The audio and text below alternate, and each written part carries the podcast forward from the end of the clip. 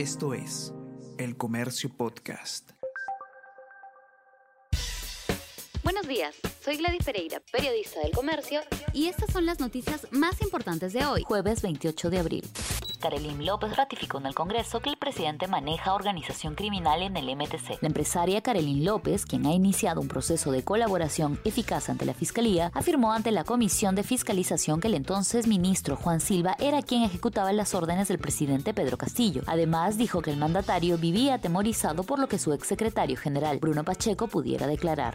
Muñoz es vacado por el Jurado Nacional de Elecciones y Romero asumirá la alcaldía de Lima. El organismo electoral declaró fundada la denuncia de un ciudadano que acusaba a Jorge Muñoz de haber integrado el directorio de Sedapal y cobrado dietas en el 2019, mientras recibía su sueldo como alcalde de Lima. Expertos coinciden en que la decisión es inapelable, por lo que el teniente alcalde Miguel Romero asumirá el mando del municipio. Este ha sido cuestionado por omitir en documentos su relación con cinco empresas inmobiliarias. Cinco heridos deja el desalojo de comuneros en Las Bambas. Un contingente de 676 policías desalojó ayer a un grupo de comuneros de Fuerabamba, distrito de Chalcoahuacho, en las instalaciones de la minera Las Bambas, en Apurímac, lo que originó un grave enfrentamiento. Se reportaron al menos cinco heridos, tres comuneros, un guardia de seguridad de la empresa y un policía.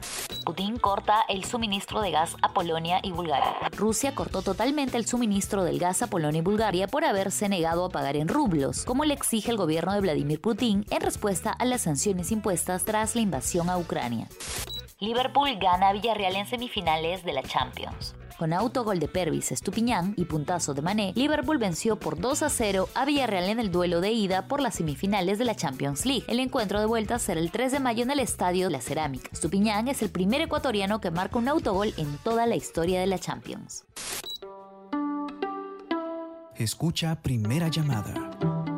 Podcast coproducido entre el Diario El Comercio y Decibel 85, dedicado a las artes escénicas donde todos los jueves a partir del mediodía el periodista Juan Diego Rodríguez Basalar conversa con destacados representantes de las artes escénicas latinoamericanas. Escúchalo en la sección podcast de El Comercio o a través de Spotify, Apple Podcast y Google Podcast.